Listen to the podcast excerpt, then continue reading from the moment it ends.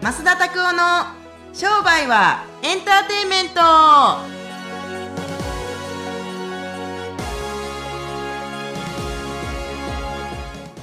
ウェルカムトゥ商売はエンターテインメント。はははは。トはい今日もよろしくお願いしますなんか今日悪魔風ですね始まりがうるさいね、ボケ。悪魔や、俺は。なあ。なあってね、誰や分からへんけど、なんか毎回毎回ね、あのーパターン化するっていうのはもう僕はいいと思うんですけど、はいこういう感じでね、はい面白いのもいいんじゃないかなと思って。あそうなんですねなんとなくね、はいウェルカムトゥ商売はエンターテインメントイエーイが大体いつもでしょう。はいたまに暗いのもいいんじゃないかなと思ってあちょっとテイストを変えてですねそうそうそうそう そうだからなんか悪魔テイストですかそうそういや悪魔テイストかどうかはちょっと今聞かれてもちょちゃんと開始できないです けどけれどもなんかあの毎回毎回同じっていうのはいいと思いますけどちょっと変化を加えてねうーん変化球ですねうんいやちょっとそこまで難しく考えたことないですけれどもあはいはいすいませんが ええとんでもないですはいはい最近、なんかねもうちょっとあのーパーソナリティ変わられて、はいだいぶんと慣れてきたんじゃないですかいやーとんでもないですもうガチガチの現状でそうでも、はいなんか、いちゃんとマサ先生ってよ呼ばなくなりましたよね。あの、まあ、あの、わからない人たちにちゃんと説明しておきますけれども、はいね、先生って呼んだらね、罰金500円なんですよね。そうですねそあうのーねありがたいことに、こん あのこれやってもらってからもうだいぶんと罰金制度からは5回ぐらい呼ばれてますから、そうですね1500円ぐらいね、あの東京研修中にで すね、払っていただきましたけれども、だいぶこれでランチが食べれますよね。そうですねそう。まあなかなかあのいい商売だったっていう話を先生うんが、うんうんうんうんうん。うんねそうそうそういろそ。いうろだから今のでこれ500円なんですよ。面はい白いでしょ。今のが500円ですそうそうそうそう。はいでも今画像がすごい面白いことになってると思いま すけど、チャリチャリーンとかって普通に出ますけれども、は。はいい、これがですね罰金制度です、うんうんうんうん。あでもまあ少しずつやっぱりこう意識の中もあったりするので、まあ、なるべく、まあ、頑張ってやっていきたいなというのはすごくあるので面白いですよね。あのね、はい面白いこと言ってみって言ったら、面白いこと言えるまだ僕のちょっとキャパじゃちょっと言えないっていう自信がないですねへー学生の時とかは、はいなんかこう、面白いこと言える人だったんですかいや僕あの結構しらーって結構遠目からうわーって一緒に盛り上がれるタイプじゃ僕なかったのでへーちょっとまあ晴れるっていうところに一応まあいさせていただいてるんですけどあのオーナーの方から、うん「お前はお祭り男じゃないからな」ってもう断言されてるのでへーそもうその位置づけは面白いねうんそんな感じですね俺からしてみたら、あのはい男の社長、お祭り男にはまだ程があるけ どね。多分俺の方がお祭り男だと思 うよ。そりゃそうよね。いやいや、それあの人も結構ね、はいイベントとかいろいろやりますけれども、そうですね男とかでもやっぱりめちゃめちゃしますからね。そういう意味ではなんか祭り男。はいそう俺はもうでもあのノブみたいに祭り男じゃないけれどもなんか適当ですね俺は ね悪いけど、うん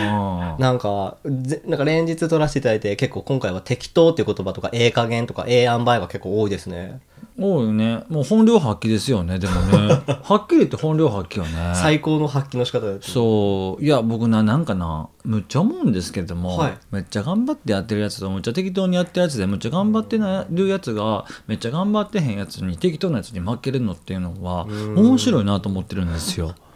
そうあの、えーなんか、はなんやろかわいそうだなと思います頑張ってる人たちがうーん僕よりもちゃんとしっかりしてる人たちなんで多分、い地球上に多分78億人ぐらいいるんですよなかなか限界を超えてま すけどけれども、はいうーんでも僕よりももしかすると幸せ度数で言ったりすると幸せじゃない人たちっていうのが多いかもしれないねう、んまあ確かにそうかもしれないですねなんか努力しても報われないって思ってる人はすごく多い気がなんか頑張ってるのに頑張ってるのに全然俺報われないじゃないかみたいなうん、なんか全然それで給料と見合わないって言って愚痴をただ漏らしてる会社員ってすごく多い気が特にまあ僕病院で働いてたのではあやっぱそういう人たちばっかりが結構多かったですねそれなんですけど、全然ちょっと話がちょっと変わってしまうんですけど今回その治療セミナーを参加させていただいてるんですけど、うん僕あのたまたまこうハレルの後輩の佐藤ってやつが来てるんですけどはい、その中でやっぱりこう人としてなんかこの子はすごくなんか一緒にこういなんか仕事をしたいなとか、うんなんかこう引っ張っていきたいなって思う子なんですけどこうまっすんとしてはどういう人が周りにいたらいいなとか引っ張ってあげたいなとかっていうふうなものってあるんですかうう、ん今の話とね矛盾するけど一生懸命やる人が好きーんええ加減なやつ大っ嫌い俺、あそうなんですねうん、俺は別にいいねんええ加減で、はい金だけ出しとけばでもお金も出さへんたちはええ加減にやったらあかんあそう別にどんぶり系とかしてるつもりはないけど、はいでもやっぱり一生懸命頑張ってる人たちを報わせてあげたいなと思ってはい思うし、やっぱチームとかでも例えばさはい昨日まで一緒にいましたけれども永井さんだったりとかって、はい俺はお世辞にもむっちゃくちゃ賢いとは思わへんけれどもでも誰よりも一生懸命に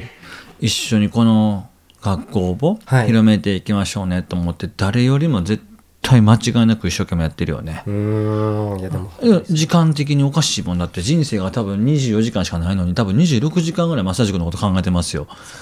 うんいやでも本当に尊敬する先生の一人なのでうんすごいないやいろいろと、まあ、昨日もちょっと帰りながらお話をさせていただいたりとはいかしはたんいはいですけど、はまあやっぱこの人はすごいなって改めていうん思い思思思わされたというか毎回来るたびにやっぱりうわすごいなっていうのを本人は一生懸命やってるってはい言わないですよ、でもこっちからしてみたら一生懸命やってるからなんとかして、はいなんとかしてやっぱり喜んでほしいなって思いますよね、まあ、でもあれですよね前まっすぐがおっしゃってたあれですかね来てくれたからこそなんかいい思いをさせてあげたいみたいな、いいところに連れて行ってあげたいとかいい経験をさせてあげたいっていう話をされてるのと前に聞いたので、ううんわすごいなっていうのを俺はあんあのーはいナイアガラとかでも一緒やけれどもポッドキャストな、はいちょっと急にやってくださいとかって言ってこうやって応じてくれるでしょうそれはあんたにとってみたら、はい俺からしてみたらなんかそのなんていうのあの楽しいからやってますとかって言うかもしれんけど俺からしてみたらむちゃくちゃ感謝してますよねやっぱちゃんとやってくださってるからっていうのがあってだからそういうところでなんかせっかくやってるから、はい僕は僕も得が欲しいけどはいあなたのナイアガラにとってもさらなるナイアガラの滝ができるようになってほしいなと。あいいぐわすまでいけるようにそうそうそうそうそうそう。もう底なし のね、底なしのなんかもうなんやろ、今の2倍ぐらいの風呂の量でも、風呂の容量でもナイアガラなれるように。普通の家だったらこ、俺この前、最近僕引っ越したんやけども、ああ引っ越した時、前までね、はい普通なんかあの、わからへん。あの、お風呂って、はいこうちょっと段があって、はいたとえこの、フローリングというか、フローのところの床のところに、お水がぐわーってなっても、はい普通はこっちにこう来ないじゃないですか。家家の中に入らないそうそうそう、要よするに、なんていうの、風呂場からせ出そなういその洗濯機のあるところまでこうへ んやん、一回もこの前ね、はいちょっと風呂入れすぎて、おはいこれはリアルなんやからなと思って、 そう、あの、新しい家で、じゃあやったらですね、はいそこのなんかもう、床のところが低くて、もう、ジャッバジャバ、 ねこの、あの、着替えるところまでジャバジャバなしもうて びっ、しゃびしゃですね最悪やと思って、ナイアガラやりすぎたと 思って。ナイアガラのナイアガラナ出たりイアガラのナイアガラからのイグアスだったんですよ。いやイグアスそうそうそう、最悪やったと思って、ほ んま、終わってるわ。むっちゃ掃除大変やったと思って、びっちゃびちゃや。びっしゃんびっしゃやったから、ナイアガラちゃんと頑張って、がんあのかあのなんか考えてやらなあかんなと思って。そうですねちょっと計画的な量が必要ですね無理。無理そんな無理。うん、無理。あの久しぶりに会った。ああ。子供さん喜んだんじゃないですかそうなん、そうなんで すよ。娘と入ってる時にやったから、もう喜んで、もう一回やってとかだから、もう一回やんのにめっちゃ入れなあかんやん、あれって。だって、俺と子供が入っ たら、俺が入ったら、まあ、そこそこやん。いや結構な量ですよねじゃあ言うて73キロの容量が入るんですから、ぐわー入って、じゃあなるけれど半も、分ぐらい泳いでましたよ。だから放送庫で、なん かシャーって下のとこあろので。い床とそうかそうそうそう。ジャバジャバーってやってま髪しの毛洗た。ったりするとこそろう、ですひねよこの本当にあの、お風呂の遊ぶやつがバーっと浮いてましたからね。 ケロリンみたいなのもんそうそうそうそうそう。あんな感じのが浮いてたから、あれもやりすぎたらあかんよね。いやいやでもまあ喜んでくれたならもうそ れはそれでまあまあ、俺は面白かったけどね。そうそうめっちゃ怒られたんじゃないですかでもで何も怒られへん。俺が掃除してたから別に何も怒られへん。そんなもんは。後始末もしっかりは何にも怒られない自分で掃除するだけやからっていうのがあっていそうやっぱそういう感じであのまあ周りの人たち僕も喜びたいけはどい周りの人たちに喜んでほしいっていう気持ちの方が自分が喜びたいっていう気持ちよりも大きいかな。うーんあー今回の技術研修とかでもさ、はい今変な話まあ、ぶっちゃけ平たく言うけど別に何も儲からへんやこれまあそうですうねんちょっとまあちょっとしたねうんそう裏事情というか何にも儲からへんけどなんでこんな一生懸命やるのかはこれに納得してくださって素晴らしい治療をしてくださる先生たちがちょっとでも増えてはいいったら、絶対え悪いけど30人ぐらい先生25人ぐらいか、はい30人ぐらい先生来てるやんかでその人たちが見てる例えば1人100人を見てるとするじゃないですか、はい月間ねだったら 25×100 の先生要するにえっと何本2500200 2500人です2500か人ですね2500人の人たちがもしこの増田技研に来て技術研修に来て喜んでくださったら、い、い研修だと思いませんか、最高ですよねそうそういうふうに考えてるから、な無料やからいい加減にやるとか、どうとかいやでもって本当に参加させていただいてあなんかへ平常運転って言ったらあれですけどなんかもういつも通りのフルパワーだなっていうふうに払ってても払ってなくてもいつもの先生だなっていうふうにやっぱりすごくいつものこの学校の増田校長増田先生っていう先生はずっとされてるんでうんなんかそこはなんかすごいなっていうふうに絶対なんかこのお金のうんこうなんかこう揺れ動く人って絶対いると思うんですよ。うんこれ無料だから全然力入れないでもこれお高いお金払ってるからめっちゃ頑張るみたいなって絶対人の心であると思うんですけど全然それが垣間見えないところがあやっぱすごいなって改めて100%でやっぱやってくれてるんやなっていうのはすごく感じままあす、なそうやなでもそれになんか引き寄せられる人っていうのは本当に多いんじゃないかなっていうのほも改とんめどて知らない先生ばっかりでしょそうですね。こう目上の先生方ばかりで。うん、全く何も僕も初対面の先生たちが19人昨日でもいたから、い。全く分からへんけれどもでもうーん関係ないな僕からしてみたら、ああ初めて会うからここまでしか喋りませんとかうーん。結構出し惜しみ結構してしまうというか、そうなんや続きはこちらでみたいな、こう、まあ、ウェブの、あったりとかされるじゃないですか。ああでも全くそれがないので、うわすごいな、ここまで出すんだと思って、びっくりしてですねあ。ーまあなんか、多分聞いてる立ち位置の人によって違うのかもしれないですけど、マーケティングをしてる人はマーケティングにも聞こえるし、治療にも聞こえるかもしれないですし、まあ、技技術研修なので、まあ、治療家の人だったらもう治療にだけにしか多分聞こえないとは思うんですけど、うんうんうんまあ、やってることはなんかこう SG でされてる内容をなんかこう治療に転換してやってるような感じだったので、ほんまやなうわーと思ってですね。まあ俺の中では何も考えてへんねんけどでもまあそんな感じあの全力でやりますとかじゃないですよちゃんとここにはあのここでは詳しくは言いませんけど計画があるじゃないですかこうなってああなってこうなってああなるっていう計画が見えるでしょ、はいだから一生懸命やるんですよここで一生懸命やってなかったらこうもならないしああもならないという計画ができてくるじゃないですか仮説仮説というかだから別に一生懸命やってるだけでいつも通りでもいつも通りっつったってこれでも結構力抜いてる方ですよあそうなんですか力抜いてるよ全然ないでしょ本気でやるわけないやんそんな本気でやるわけないやんそんなもうもう30%ぐらいの力で頑張ってますよ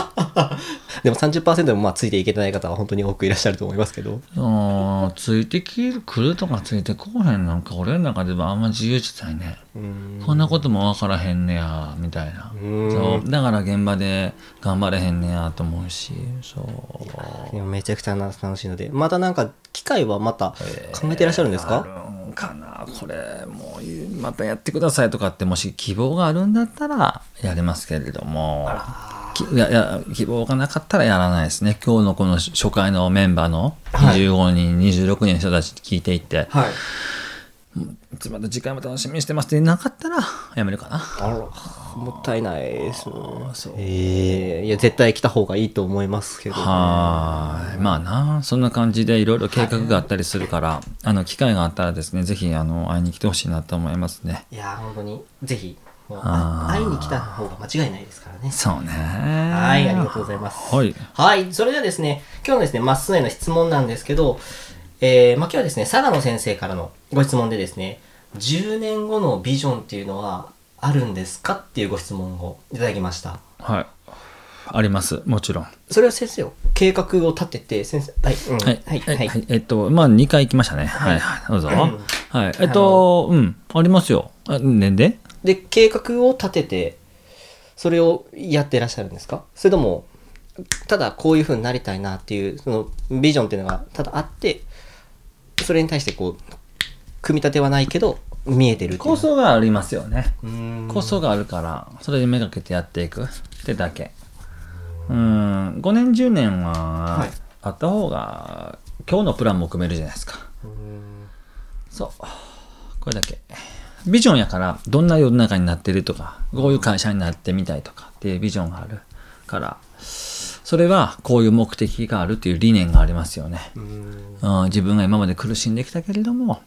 この苦しみをもう味わわせないために自分たちは仕組み化を完璧な仕組み化をしていってそれをお客様に提供していってお客様と一緒にその価値を構築していくってだけ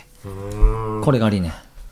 うん、価値の構築ですうーん実質こう言語化してビジョンって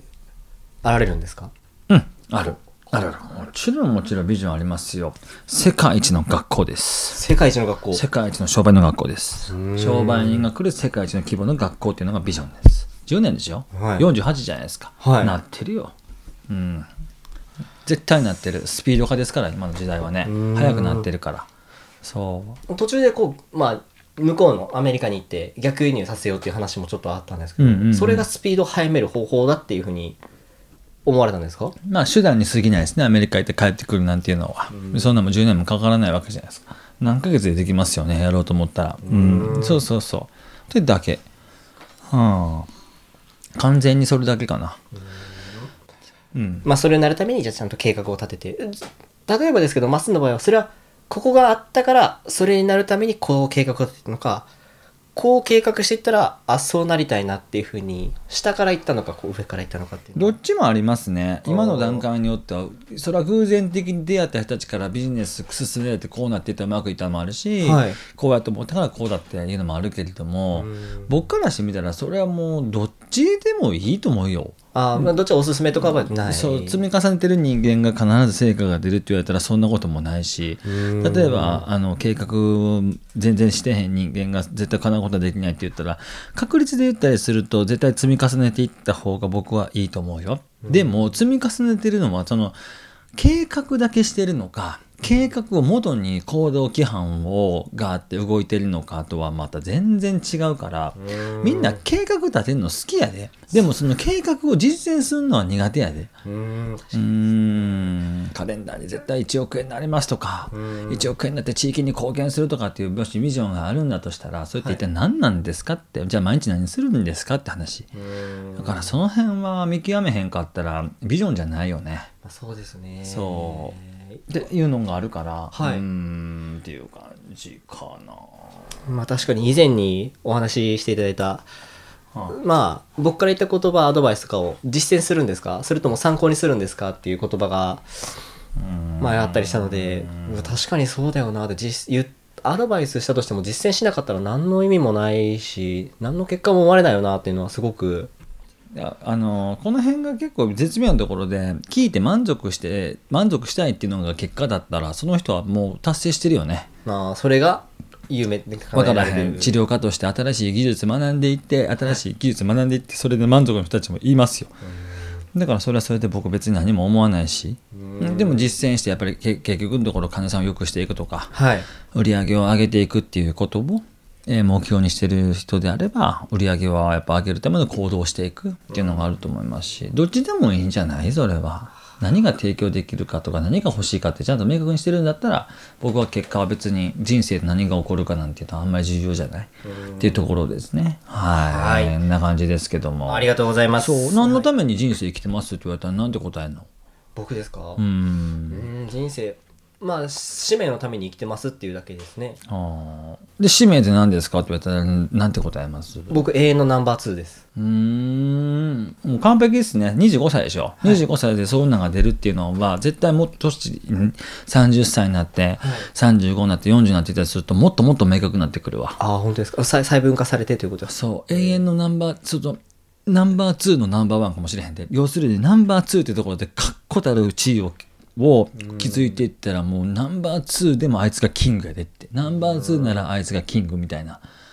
そうっていう感じになると思いますから。当ですかなると思う。じゃあ信じます俺、俺25歳の時にそんなんなかったで。えむっちゃ金欲しいわ、むっちゃフェラーリ乗りたいわ、ぐらいしかなかったかな。でも最高のそれ目標だと僕はすごい思うんですけどねなんか自分のなんか欲のままというかなんか結構こう、まあ、会社員とかを僕ちょっと経験してるからかもしれないですけどあんまりこう言っちゃいけないじゃないですけど、うんうんうんうん うんなんかそういう欲深いとかっていう風なのがあったりとか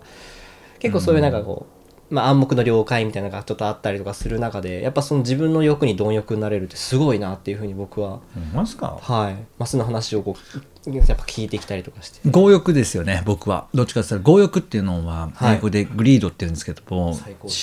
CREED グリードはいで7つの大罪って言って、えーいうのをもし皆さんよかったらネットで調べてほしいですけれども、はいのうちの一つの罪が強欲なんですよ2つ目かな3つ目の大罪かなで出てくるんですけどこれはあのブラピの出てたあの「セブンっていう映画でも出てきますけれどあもーどんはどいん人が殺されていく殺人犯に。